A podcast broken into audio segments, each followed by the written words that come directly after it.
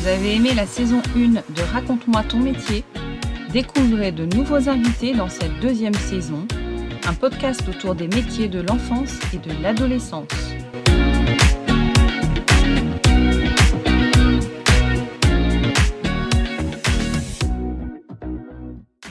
Bonjour à tous, bienvenue dans mon podcast.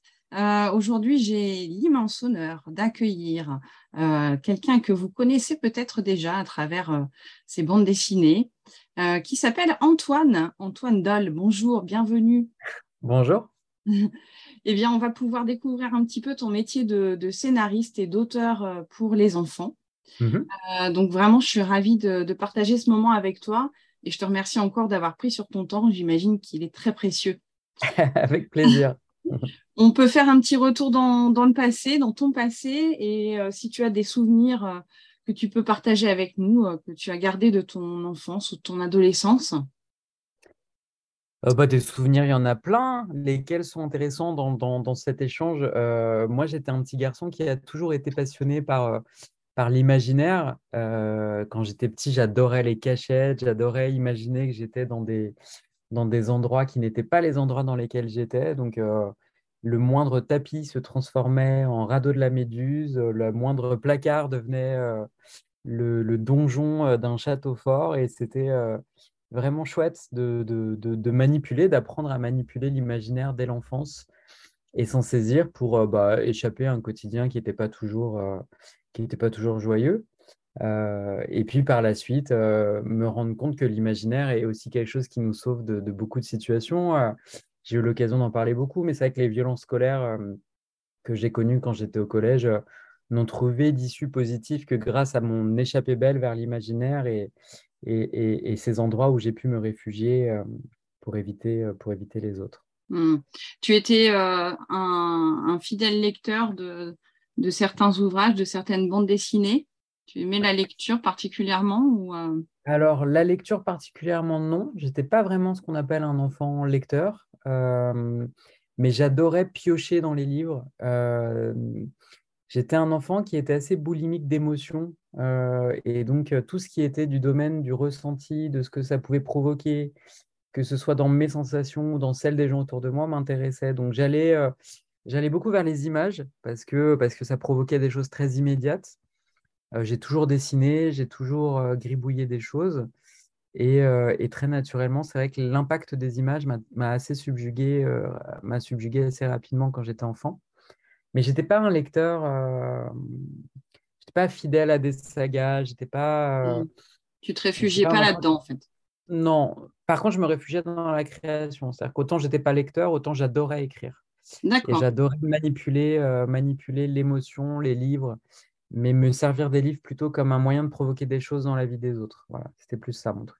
D'accord, donc forcément, euh, ça a un petit peu influencé ensuite euh, ta, voix professionnelle, euh, le fait d'avoir envie d'écrire comme ça, d'imaginer des petites histoires. Oui, complètement. Bah, en fait, très tôt, les livres, ils ont fait partie de ma vie parce que, parce que je voyais ce que ça pouvait provoquer dans la vie des gens qui en lisaient. Étonnamment, ça ne m'a pas encouragé forcément à moi les lire, mais ça m'a beaucoup encouragé à, me servir de ça pour provoquer des émotions dans la vie des autres. Et donc, euh, évidemment, euh, évidemment, ça a construit cette volonté très tôt, hein, vraiment depuis que je suis tout petit, j'ai souhaité faire des livres. et donc, et donc je, fabrique, je fabriquais même des livres quand j'étais petit dans l'arrière-boutique de mes parents à, à 5-6 ans avec du scotch et des ciseaux et je découpais des feuilles, je les collais entre elles et, et je dessinais des choses sur les pages et, rien que de voir euh, le sourire ou, le rire que ça pouvait provoquer euh, était quelque chose qui m'intéressait. Donc, euh, je n'ai fait que finalement continuer de fabriquer mes petits livres, mais à, des échelles différentes. Mmh, tu les as conservés, ces petits livres? J'aurais adoré. Non, ça fait partie des choses bah, qui, au fil des déménagements et puis de quand on grandit, disparaissent. Ce qu'on a gardé, c'est les croquis que j'avais fait de Mortel Adèle quand j'avais 14 ans. D'accord. Euh, qui ont continué à, qui, sont restés, étrangement. Euh, mais, mais, beaucoup de ce que j'ai créé quand j'étais enfant disparu. Alors après, j'ai beaucoup de souvenirs dans la tête de personnages que j'avais créés, autres que Mortel Adèle, dans la périphérie, euh, qui sont des choses que, que, soit je garde sous le coude pour les développer plus tard, soit qui font partie vraiment du, du panthéon de mon imaginaire d'enfant, mais, mais non, non, on n'a pas gardé grand-chose de cette période. ok, c'est dommage. après, il y a beaucoup de choses qui restent dans la tête. C'est vrai que ce qu'est Mortel Adèle aujourd'hui se nourrit beaucoup de cette période-là, beaucoup de souvenirs aussi, donc donc c'est chouette, c'est chouette d'en être le gardien. Ouais, c'est ça, c'est dans ta tête à toi en fait. c'est ça, exactement, mais il se passe beaucoup de choses dans ma tête.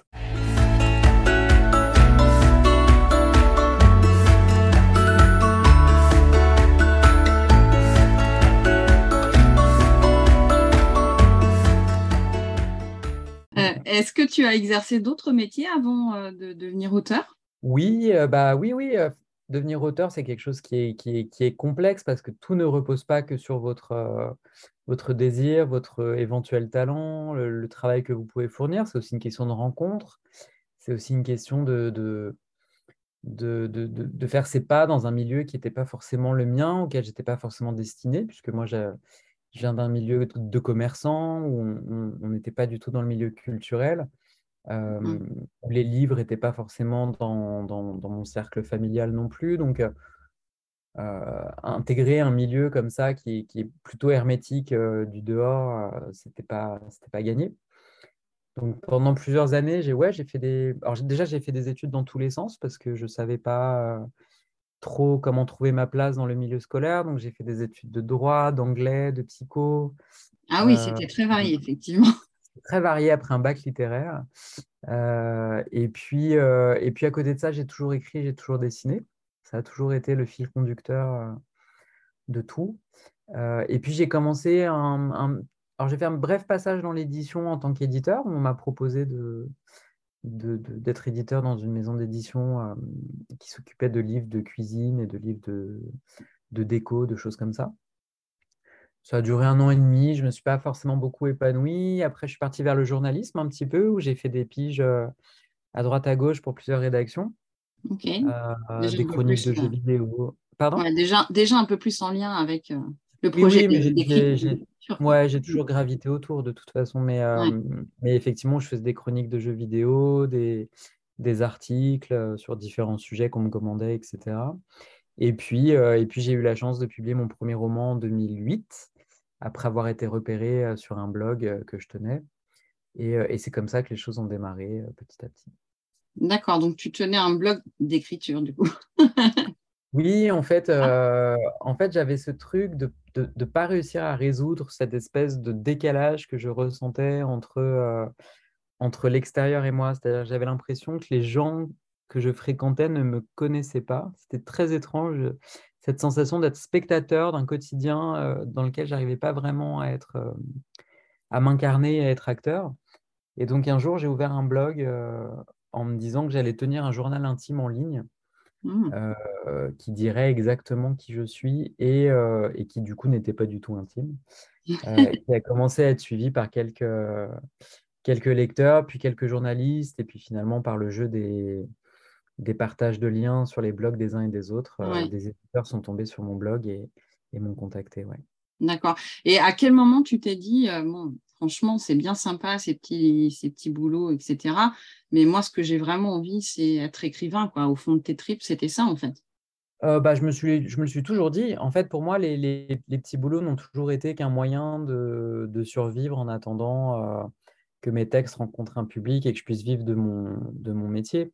Euh, je faisais des petits boulots. Alors là, j'ai parlé de journalisme, mais j'ai fait plein de petits boulots aussi où je me levais à 4 heures du mat pour aller faire des, des inventaires et des trucs comme ça dans cette optique toujours de me dire un jour, euh, bah, il y aura le roman ou le livre qui te permettra de, de vivre de l'écriture. Donc c'est venu assez tard finalement, c'est venu en 2014. Euh, donc j'avais quel âge en 2014 J'avais 33 non, oui, 33 ans. Euh, et du coup, et du coup voilà, et c'est Mortel Adèle en fait qui m'a permis vraiment de, mmh. de vivre de l'édition et de vivre de mon métier et et de pouvoir me concentrer sur l'écriture euh, beaucoup, plus, euh, beaucoup plus à fond. Mais ça n'a jamais été. Euh, j'ai toujours été très déterminé sur le fait que même si ça voulait dire vivre une vie sans pouvoir gagner ma vie et sans pouvoir, sans pouvoir partir en vacances, j'étais assez déterminé sur le fait que je voulais mobiliser mon énergie dans cette direction-là. Mmh. Et tu dis donc que tu, que tu dessines aussi. Euh, mmh Mortel Adèle, je sais qu'il y a un travail aussi à quatre mains. Du coup, mmh euh, ça, t'est arrivé de, faire les scénarios en dessinant toi-même, justement, Mortel Adèle, euh, dans, tes bah, projets? Sur Mortel Adèle, c'est un peu particulier parce que c'est une série. Donc, en fait, moi, j'ai dessiné le personnage à 14 ans, quand j'étais à l'école. Elle a vécu comme ça dans un cercle très fermé pendant des années je l'ai dessiné suite aux violences scolaires que j'avais vécues au collège et c'est des violences qui ont notamment contribué à me fracturer le pouce. Euh, des élèves ont pris un ballon et m'ont cassé le pouce parce que, euh, bah parce que j'aimais dessiner, donc forcément on casse le pouce et comme ça la personne ne dessine plus. Mmh. j'ai gardé des douleurs fantômes euh, pendant très longtemps dans le pouce. Alors d'une façon assez difficile à expliquer. J'allais passer régulièrement des radios parce que, parce que j'étais persuadé qu'il y avait quelque chose qui ne se remettait pas et, et on ne trouvait rien. Et c'était assez frustrant parce que j'arrivais pas à dessiner beaucoup et longtemps. Donc mmh j'ai dû renoncer à, euh, à, faire une école d'art. J'ai dû, euh, j'ai dû euh, voilà, faire, faire l'impasse sur beaucoup de projets que j'avais envie de faire en illustration. Mmh. Et quand on m'a proposé de faire Mortel Adèle, il fallait faire quatre tomes en un an, ce qui n'était pas possible. Et donc, euh, à ce moment-là, je me suis rapproché d'une illustratrice qui s'appelle Miss Prickly, qui a dessiné euh, l'univers de Mortal Adele à partir de mes croquis de départ. D'accord. Euh, et, et, on a commencé comme ça. et, puis, et puis, Diane Lefeyer m'a rejoint en 2014, à partir du tome 8. Et donc, elle a continué les dessins sur, sur Mortal Adele. Et puis, moi, c'est dans les années qui ont suivi.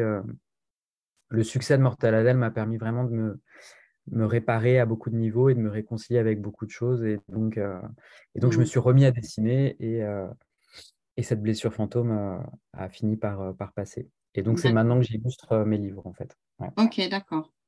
Mmh. Alors, si quelqu'un se destinait au métier d'auteur ou de scénariste, mmh qu'est-ce que tu pourrais définir comme, comme objectif, en tout cas, toi auquel tu te tiens en tant qu'auteur-scénariste pour enfants euh, moi, il y a enfin, quand, un enfant me dit qu'il veut écrire et, me demande des conseils euh, pour devenir écrivain ou scénariste, je, lui dis toujours qu'il y a trois, trois voies à suivre pour moi qui sont importantes quand on veut être euh, auteur. C'est, je pense que le, premier point, c'est la sincérité, parce que, a fortiori, quand on écrit pour les enfants, il faut. On ne peut pas mentir. Enfin, je veux dire, les enfants, mmh. c'est vraiment des détecteurs de mensonges. Et dès qu'on leur adresse un, ouais, dès qu'on leur adresse un, message qui est truqué, ou dès qu'on leur adresse une morale qui est déguisée en, propos, en humour, euh, ils repèrent tout ça et, ils ne sont pas dupes en fait. Et donc, euh, je pense que tant qu'on reste sincère et tant qu'on délivre des choses qui sont importantes pour nous euh, et, dans lesquelles on est, on est honnête avec, avec ce qu'on donne et la manière dont on le donne, on est toujours dans quelque chose de, de, vrai, de beau et qui prend vie en fait. Il y a beaucoup de mmh. textes qui, qui sont publiés, je trouve qu'ils restent morts parce que euh, parce qu'ils n'ont pas la sincérité qui les, qui les amène du côté du vivant. Ouais, je suis euh, d'accord. Et, puis c'est vrai qu'avec les enfants, tu peux pas tricher en fait.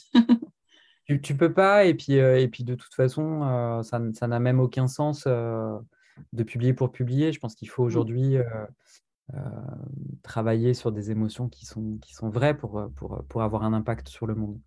La deuxième chose que je dis en général, c'est qu'il faut être généreux. Ça, pour moi, c'est une condition euh, qui est vraiment indispensable. Et j'ai toujours dit que le jour où j'aurais plus envie de donner, j'arrêterai sûrement de publier des livres. Mmh. Euh, parce que pour moi, c'est vraiment l'élan moteur. C'est-à-dire que la création, tous les livres qu'on voit dans les librairies, les bibliothèques, euh, les classes, ne sont là que parce qu'un jour, quelqu'un s'est mis à une table et sur une feuille blanche a décidé de confier son histoire, ses émotions, son imaginaire, et, c'est l'acte de donner qui est, qui est à la base de tout ça et que donc à partir du moment où on n'a plus cette, cet élan d'aller de, de, vers l'autre et de lui donner quelque chose de soi, la création s'éteint. quoi. Mmh. Et puis le troisième point qui pour moi est hyper important, c'est de prendre du plaisir. C'est vrai qu'on n'en parle pas souvent parce que c'est un métier qui est difficile et, et, auquel on est beaucoup confronté au, ouais, au, non-désir, puisque finalement, euh, c'est un milieu où le non est la norme. C'est-à-dire que vous, 97% des manuscrits qui sont envoyés dans les maisons d'édition sont refusés. Hmm. et que, et qu'au-delà de ça, il faut prendre du plaisir. Il faut prendre du plaisir à, à raconter, à faire naître des univers sur une feuille, à, à rigoler aussi. Enfin, moi, sur Mortel Adèle, avec Diane, une grande partie de notre travail, ça consiste aussi à, rigoler des histoires qu'on raconte aux enfants. Je me doute. Parce, que, si on prend du plaisir, on en donne aussi. Donc, euh, euh, voilà, pour moi, c'est les trois ingrédients moteurs euh, de la création. C'est vraiment, on a dit, la générosité, prendre du plaisir, et puis le premier point, la sincérité, évidemment. Hmm. Tu m'as dit qu'au niveau de tes études, donc, tu avais fait pas mal de choses, donc un bac littéraire pour euh, être auteur, alors forcément, bac littéraire, ça paraît un peu plus logique.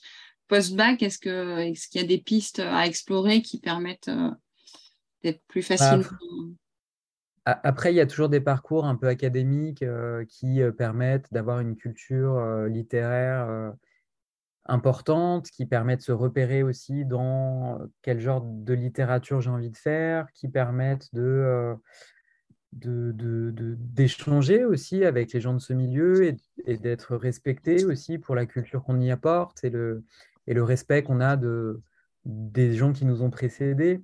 Je ne vais pas mentir, hein, moi je ne viens pas du tout de ce cursus-là. Moi je viens d'un cursus beaucoup plus populaire. Euh, euh, Mais c'est aussi bien parce que quelque part ça montre aussi que même si euh, voilà, on n'a pas ce parcours, on peut finir par arriver à, à son projet.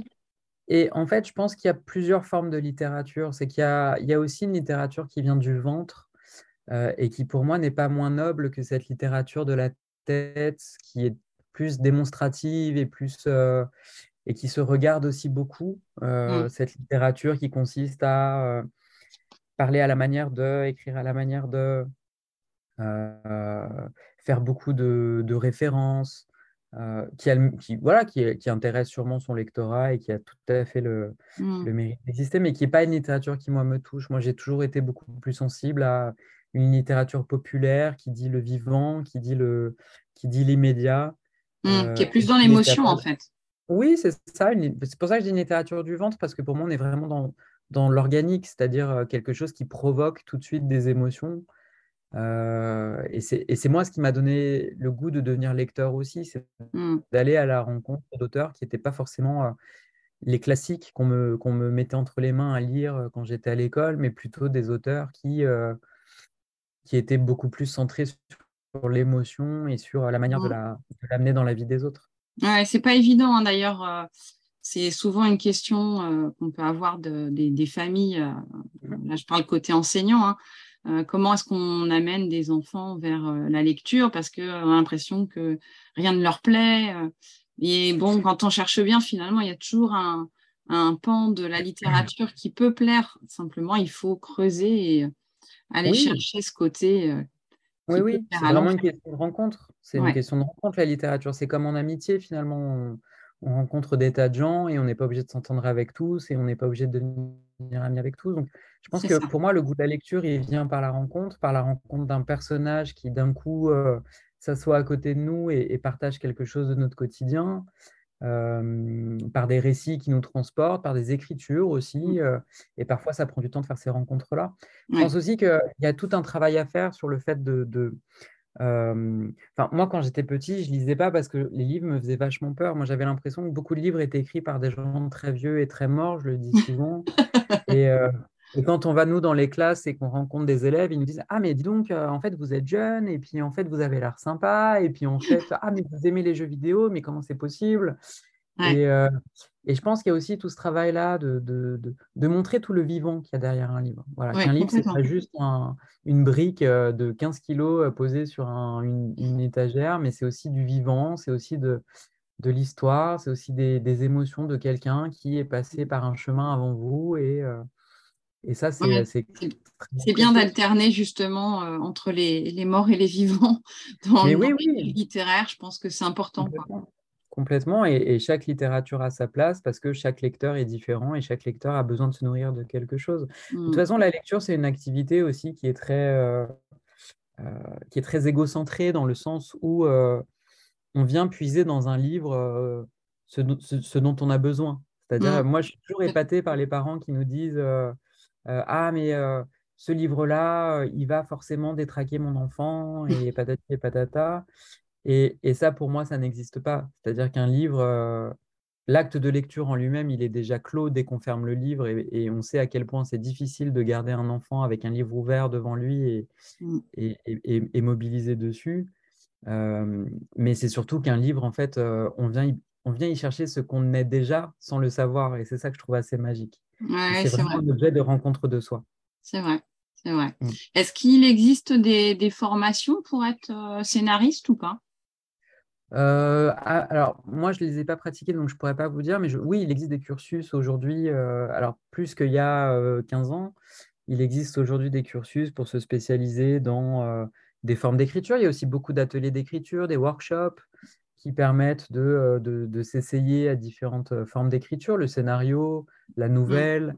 et il faut se saisir de, de de toute façon, je pense qu'il n'y a, a, pas de voie à suivre. C'est-à-dire qu'il n'y a pas un schéma tous les écrivains que vous allez rencontrer, vous en rencontrez 100, ils ont 100 parcours différents. Et c'est ce que je mmh. trouve assez incroyable dans ce métier, c'est le, cette dimension très démocratique. C'est-à-dire qu'aujourd'hui, n'importe qui peut prendre un crayon et un stylo. Euh, ça ne nécessite pas d'être plus riche euh, que son voisin d'à côté. Euh, c'est un art qui met tout le monde à peu près d'accord. Alors après, effectivement, il y a des gens qui ont, qui ont accès à une culture et qui vont écrire des choses peut-être différentes, mais mais on peut aussi écrire de là où on se tient avec, euh, avec les mots qu'on a et que ça devienne quand même de la littérature. Donc euh, euh, voilà, il a pas de, pour moi, il n'y a pas de cursus absolu et, nécessaire pour, pour simplement dire ce qu'on a à dire au monde et s'adresser à lui.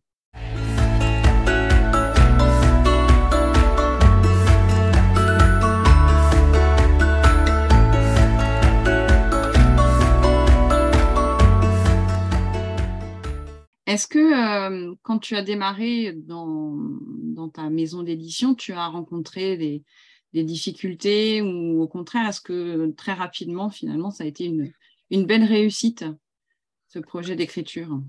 Non, bah, des difficultés, bien sûr qu'il y en a. Euh, déjà, on se rend compte qu'on n'est pas le seul à être passionné et, euh, aspirer à s'adresser aux autres. parce qu'on a tendance, quand on écrit, à croire qu'on est le, le, celui qui va arriver avec le texte euh, attendu. Euh, et, finalement, on se rend compte que bah, y a à, côté de nous tous les jours des auteurs qui ont le même élan, la même passion, le même, euh, la même force et le même désir de, se raconter. Donc, déjà, il y a ça qui nous remet un petit peu dans le rang. Mmh. et, puis, et puis, on se rencontre aussi qu'on est face à une industrie. Oui. Euh, aussi beau soit l'acte d'écrire et aussi beau soit l'acte de créer, euh, il s'inscrit au sein d'une industrie avec ses règles, avec ses usages, avec ses décideurs euh, qui ne sont pas mmh. toujours des gens sympathiques non plus, qui ne sont pas toujours habités par les mêmes désirs et volontés que vous, créateurs. Et donc, on se confronte effectivement à une, à une, oui, à une rigidité, à, une, à des limites qui sont, qui sont étrangement très antagoniste pour moi avec ce qu'est la création et sa liberté, mais, mais, qui apprennent à cohabiter ensemble pour, euh, pour donner l'objet livre. Oui, parce que quand tu disais tout à l'heure, par exemple, que tu devais euh, réaliser quatre ouvrages euh, sur une année, bon, forcément, ça mmh. t'oblige à un timing très serré et qui te fait réfléchir plus vite que ce que tu voudrais, quoi. Oui, après, si on n'en est pas capable, on le dit, et puis l'éditeur, il s'adapte, mais, mais c'est surtout qu'en fait, vous vous rendez compte qu'au fur et à mesure qu'il y a beaucoup de choses qui ne sont pas régies forcément par, euh, par le noble de la création. Et, de toute façon, on s'en rend compte. Je veux dire, euh, on connaît aujourd'hui la situation de beaucoup d'auteurs, cette situation de précarité. Euh. Mmh. Moi, je trouve toujours fou que finalement, l'artisan de la création, c'est-à-dire celui qui est vraiment à la base de la base de cette étincelle qui fait naître, qui fait naître la matière sur le papier, et finalement celui qui, qui est le moins considéré à, plein d'égards dans, cette chaîne. Donc, bah, il est récompensé de plein de manières, mais c'est vrai que. oui. Enfin bon, comme, je sais plus, il y a un humoriste qui a dit ça il n'y a pas très longtemps. si on est récompensé par le sourire le sourire et les rires des, gens qui viennent au spectacle, ça nourrit pas à la fin du mois. Quoi. bon, voilà, bah c'est un bah, Oui, oui, ça, fait partie du truc, mais. Ça, fait partie d'une. Voilà, ça fait partie des, des, questions que cette industrie, je pense, devrait soulever pour, pour retrouver un, un fonctionnement peut-être plus sain. Voilà. Mmh. Effectivement, la place de l'auteur, la place centrale et souveraine de l'auteur dans son œuvre, je pense, devrait être un vrai sujet de, discussion. Mmh. Est-ce que tu as un genre de, journée type quand tu te mets à, l'écriture Est-ce que tu t'organises d'une certaine façon qui, qui, peut se reproduire d'un jour à l'autre? oui, alors après, moi, j'ai la chance de travailler sur beaucoup de formats et de publics différents, puisque je, j'écris à la fois des albums, des mangas, de la bande dessinée, du roman, des livres photos. Euh. Mmh. Donc, ce qui est chouette, c'est que je peux vraiment suivre mes, mes, mes, inspirations. C'est-à-dire, si un jour je me lève et que je ne suis pas d'humeur et que je n'ai pas envie d'écrire des blagues, bah, je peux me mettre à écrire quelque chose de plus sombre. Et mmh puis, si à l'inverse, je me réveille un matin avec une bonne humeur éclatante et, mmh. et, et, que d'un coup j'ai envie de le traduire en, en, blague et en humour, je peux aussi. Donc, je pense qu'il faut déjà être extrêmement à l'écoute de cette musique intérieure. et puis le fait d'en faire mon métier à plein temps me permet du coup d'organiser mes journées en fonction. Mmh. Après, sur la journée type, moi j'ai tendance à être très, comment dire, une fois que je me mets à écrire, en fait, je, n'en sors plus avant le soir. Je ne mange pas le midi, je me mets à écrire le matin et puis, et puis j'arrête, il est 18h, 19h. ouais, c'est des grandes plongées, quoi. Oui, c'est exactement ça. C'est des grandes plongées parce que je pense que quand on veut être dans une incarnation forte, et c'est ce que généralement les lecteurs apprécient dans mes, dans mes textes, ça nécessite vraiment un état de, mmh, de stase très importante en fait. il faut vraiment être à un moment donné plongé dans quelque chose et ne mmh. pas en sortir et ne pas, et ne pas répondre au téléphone et ne pas se jeter sur les réseaux sociaux en permanence et ne pas. et voilà. Et donc, en plus, comme on travaille à la maison, évidemment, toutes les tentations sont, Bien sûr. sont là. Donc, donc voilà, mais j'ai tendance effectivement à, dans ces moments-là, rentrer dans une période d'ermite très intense et à disparaître un petit peu. C'est ouais. ça, le, pour moi le. Ouais, c'est des périodes, on va dire, plus, plus intenses que d'autres, quoi. Oui, en fait, c'est vraiment des alternances. C'est-à-dire que je ne peux pas être à la fois dans la représentation. Là, par exemple, en ce moment, on est en promo pour le roman Mortel Adèle et le, et le tome 19 qui va sortir. Mmh c'est très difficile pour moi d'être à la fois en disponibilité, c'est-à-dire en discussion, en ouverture, on va dire, et, et, tout à coup de rentrer chez moi et de me refermer pour écrire, en fait. C'est mmh. assez incompatible.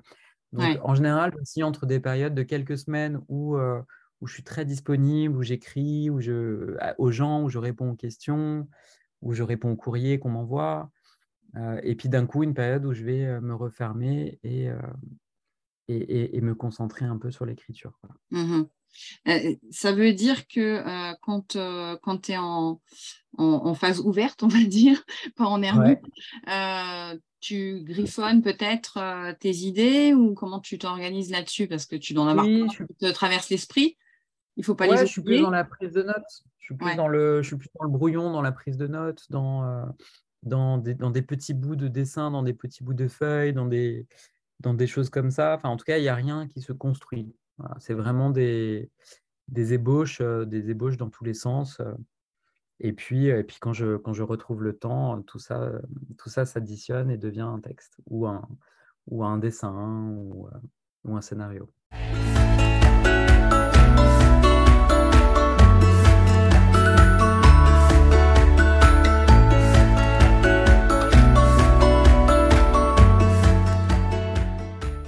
Alors, l'interview euh, touche bientôt à sa fin, mais j'ai encore deux petites questions pour toi. Euh, est-ce que ce métier t'a amené à faire des choses auxquelles tu ne t'attendais pas? Euh, écoute, oui, bah, ce métier, c'est déjà une plongée à l'intérieur de soi, puisque ça t'oblige aussi à, te confronter à des aspects de toi que tu, soit tu ne connais pas, soit que tu contournes habilement dans ta vie de tous les jours, mais que la littérature ne te permet pas de, ne te permet pas de camoufler. La littérature, c'est un, c'est un éclairage monumental sur, sur, sur qui tu es. Donc, en fait, c'est très difficile de, de voilà, d'essayer de, ne pas être tout à fait soi dans ce mmh. qu'on écrit. En tout cas, de là où, où moi j'écris. Après, ce qui a été étonnant, c'est la notion de voyage, en fait. C'est quelque chose qui m'a assez vite marqué. Moi, j'écrivais, euh, je viens d'un milieu où on n'est pas forcément très, euh, ben, un milieu plutôt modeste. Euh, j'ai pris mon premier avion à l'âge de 28 ans dans le cadre d'un voyage professionnel. Et, voilà, et j'avais jamais vraiment voyagé jusque-là. Et c'est vrai que les livres m'ont emmené, enfin les livres que j'ai écrits m'ont emmené aux quatre coins du monde, quoi. Et ça, c'est quand même assez dingue cette, euh, cette idée qu'on écrit des choses dans, un, dans, dans son chez-soi, sur son canapé, sur son mmh bureau, et puis que euh, deux ans plus tard, on se retrouve euh, au Japon, aux États-Unis.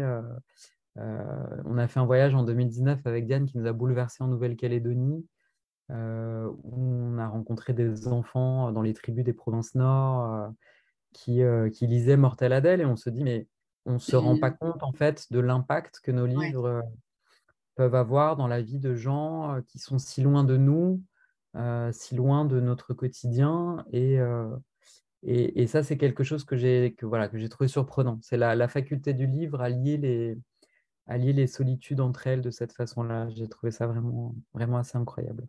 Quand on dit qu'un livre fait voyager, tu pensais pas que c'était à ce point-là, quoi. eh ouais, dans tous les sens du terme. Et c'est ça qui est chouette, c'est que on a tendance à croire que les auteurs, une fois qu'ils ont écrit leur bouquin, leur travail est terminé, mais, euh, mm.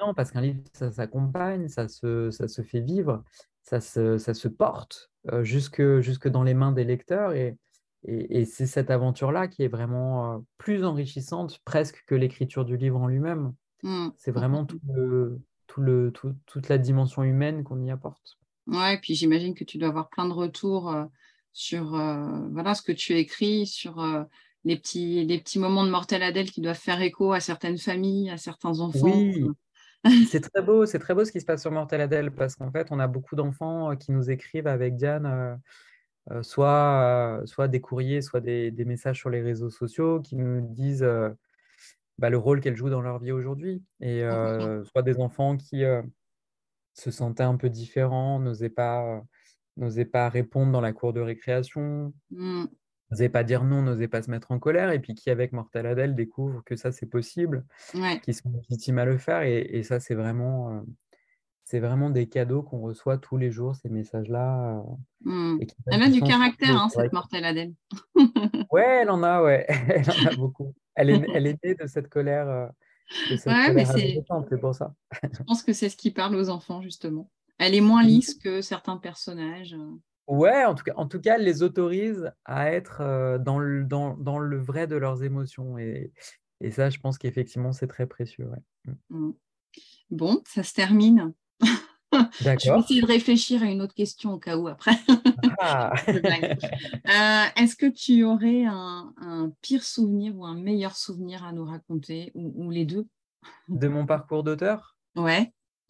Écoute, euh, alors j'ai un souvenir marrant de ma toute première séance de dédicace euh, où en fait j'étais tellement tétanisé de, parler à quelqu'un parce qu'en fait euh, moi je suis quelqu'un de plutôt solitaire et, et en fait j'ai pris un livre entre le premier livre qu'on m'a tendu de ma première signature et j'ai mis bien cordialement et j'ai oublié de mettre mon nom et je l'ai rendu d'une main extrêmement tremblante sans dire un mot. Et ça a été, euh, et encore aujourd'hui, je suis hantée par le souvenir de ce visage en face de moi complètement décomposé de se dire mais c'est ça un auteur en dédicace? Bon, si la personne euh, se reconnaît, peut-être qu'elle pourra avoir un petit, une petite séance de rattrapage.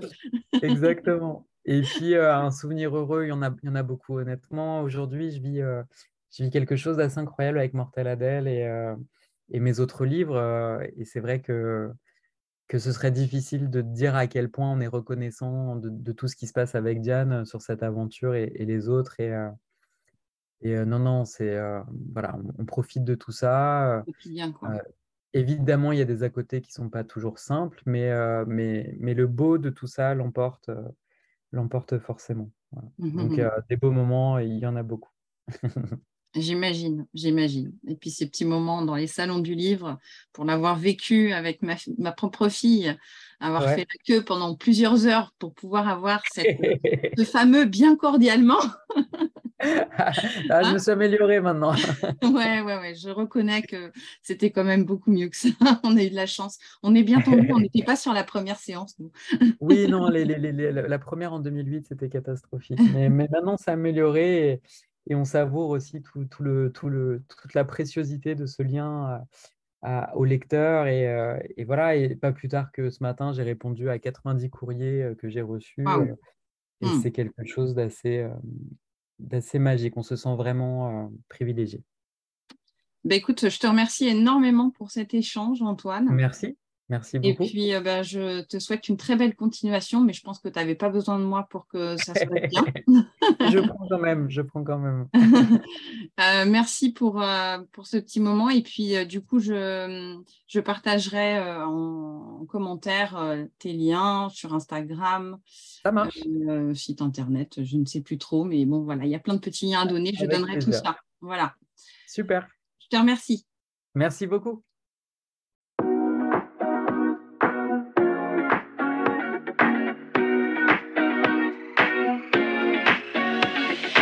Cet épisode est à présent fini.